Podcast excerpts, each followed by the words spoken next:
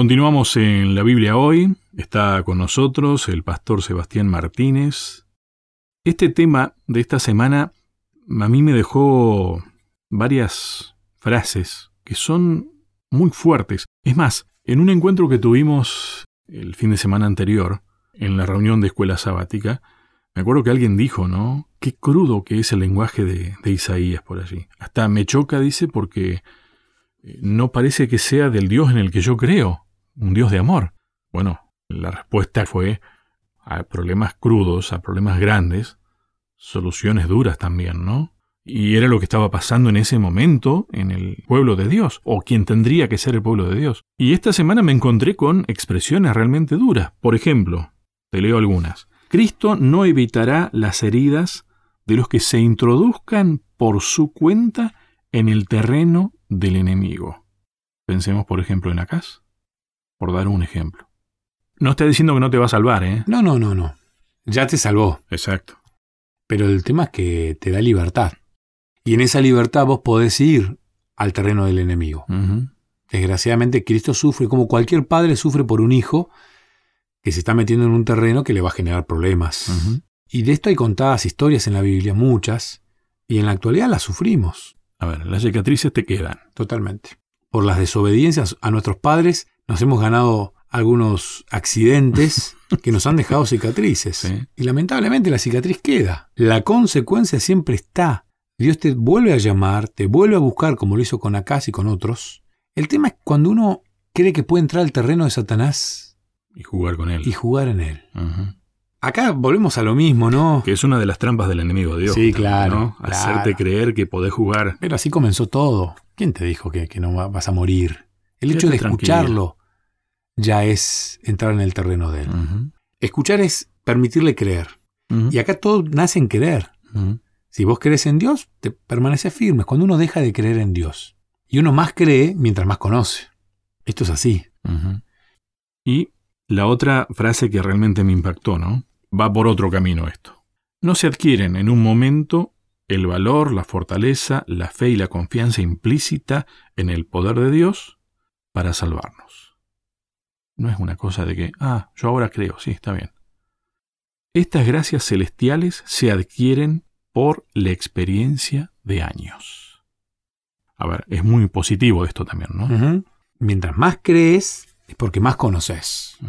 Mientras más caminás con Dios es donde más crees. Es tiempo. Y el tema es acá, Acaz no le dedicaba el tiempo a Dios. Evidentemente, por eso no lo conocía y por eso se llenaba de temores ante un montón de cuestiones. Claro, pero eh, en ese tiempo específicamente también se estaba dando en que habían caído en un casi protocolo de actuación, de ritos nada más, ¿no? Ante Dios. Y como si eso fuera lo que te llevaría a creer. Ujú. Claro. Eh, otra trampa Sí, que está muy planteada hoy.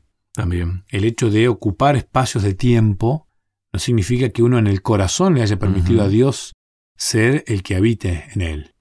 Entonces, esta trampa de tiempo también se sigue dando.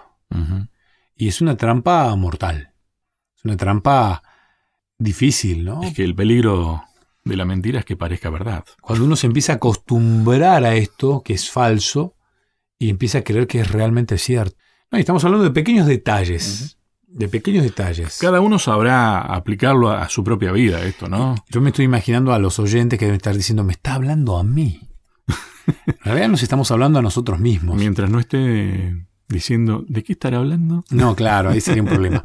Pero cuando uno tiene esos pequeños detalles en la vida diaria que te terminan alejando de Dios, hablo de la falta de comunión, la falta de entrega, la falta de compromiso, la fa- es porque uno no conoce a Dios. Y no conoce porque no pasa tiempo con Dios. No hay mejor manera de pasar tiempo con Dios que escuchándolo y y uno lo escucha a través de la palabra de Dios. Sí, y- pero además tiene que ser una relación sincera, porque vos podés pasar tiempo teóricamente con Dios y hacer de esto una cuestión tan esquemática vacía, que puede ser esquemática llena también, ¿eh? Ojo, eso sí, tiempo de calidad. Sí, sí, sí, sí, claro. Claro, uno puede ir a clase y no aprender nada. Diferente es cuando uno descubre realmente que el profesor me quiere enseñar. Quiere que yo aprenda. Mirá. Wow. Y cuando uno se olvida de, de, la nota, se olvida de los requisitos y empieza a pensar pura y exclusivamente lo importante es que es la enseñanza y lo útil que me es para todo en la vida. Así es Dios. Uh -huh. O sea, acá se estaba yendo a clases nada más. Y faltaba bastante sí. seguido también. Usías también había ido a clase. Usías también había ido a clase. Es que todo ese pueblo de Judá era un pueblo religioso. Uh -huh. O sea, iban los sábados a la iglesia, hacían sacrificio, cumplían con los ritos, pero no conocían uh -huh. y no creían en Dios. Entonces, puede ser que hoy, año 2021, hayan más de una casa, más de un Usías entre nosotros, personas que van el sábado a la iglesia, personas que tal vez saben más que nosotros de la guía de estudio y que la leyeron, y que la subrayaron y que la analizaron, pero que no le están dando a Dios el lugar que necesita Dios ocupar en su vida, que es el primero, uh -huh. y no le están dando tiempo de calidad a Dios. Porque uno puede agarrar este libro, el que yo tengo en mi mano, que es el que hemos leído, y leerlo en cuanto, en una hora, ya está, lo leyó. Sí, sí. Ya está, cumplí para toda la semana. Puedo leer la Biblia, pero diferente es cuando uno lee la Biblia y espera que Dios le hable. Y es diferente a leer la Biblia por leer la Biblia. Si vos querés leer la Biblia por un simple requisito, ni la leas. Y viste que e-, es maravilloso, pero el mensaje siempre es personal. Siempre. Y además de ser personal, es actual. Sí. Que Dios esté usando eso es de Dios, ¿no? Una ¿eh? historia que fue en el 740, 730 antes de Cristo y que sea tan actual para mí hoy, que yo me sienta tan acás o que le dé la posibilidad de, de ser un, un, mensajero como lo fue Isaías y ir a buscar individual y puntualmente a aquellas personas que están perdidas, también es bueno. Ser un portavoz. Porque Isaías fue un instrumento de Dios para dar un mensaje que el mismo Dios, hoy Dios nos dio un mensaje para dar a un mundo que es peor que acá. Y tal vez no lo estamos dando el mensaje como corresponde. Mm. Porque Lucho, vos sos comunicador. El mensaje es importante, pero también la forma en, el, en la que se lo da claro es importante. Sí si se lo da de mala manera, uh -huh. ya no cumple el fin. Sí, puede generar mucho ruido. Exacto. Entonces, Dios nos dio un mensaje. Hoy somos un poquito Isaías. Y si vos ya conoces a Dios, Dios te está pidiendo que vayas a buscar a una casa. Y hasta te dice puntualmente. Entonces, uno tiene que aceptar la posibilidad de tener una comunión diaria con Dios para ser un instrumento de Dios. Y todo depende del creer en Dios. Wow, qué tema, ¿no?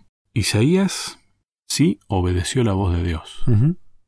Porque Dios le dijo que vaya con su hijo. Porque también a través de esa actitud estaba dando un mensaje. Es curioso, ¿no? A mí me admira cómo Dios te hace llegar el mensaje. No, eh, el estudio de los símbolos y los signos, que los médicos la estudian de una manera, los uh -huh. comunicadores la estudian de otra manera, pero siempre son símbolos. Dios es un maestro. Sí. Porque en este caso lo, lo envía con el hijo, y el hijo claramente era el nombre del hijo ya era una señal distintiva, ¿no? Uh -huh. Ya Dios usaba todos los recursos, ya el nombre de Isaías era un... Claro. Y ahí viene Adonai salva, el Señor salva, Jehová salva. ¡Wow! Me había olvidado que el Señor era el que salvaba. Imaginémonos a Acaz. En el lugar donde Dios dijo que iba a estar, uh -huh. aparece Isaías. Uy, ahí viene Jehová salva. Uh -huh. ¿Y quién es el que viene con él? Ese es el hijo. ¿Cómo era que se llamaba el hijo? Remanente volverá. Remanente volverá. ¿Qué querrá decir con eso, no? Sear Jasuf. Remanente volverá. Imagínate acá. ¿Remanente de dónde? Si, si, si, si estamos todos acá. Claro.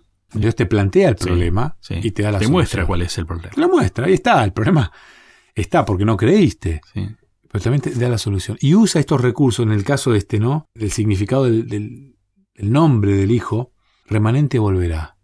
Tranquilo. Uh -huh. Un remanente va a volver sigue el texto bíblico, ¿no? Y ahí aparece uno de los textos más conocidos en la Biblia, versículo 14. Por eso el Señor mismo le dará una señal. La doncella concebirá y dará a luz un hijo y lo llamará Emanuel.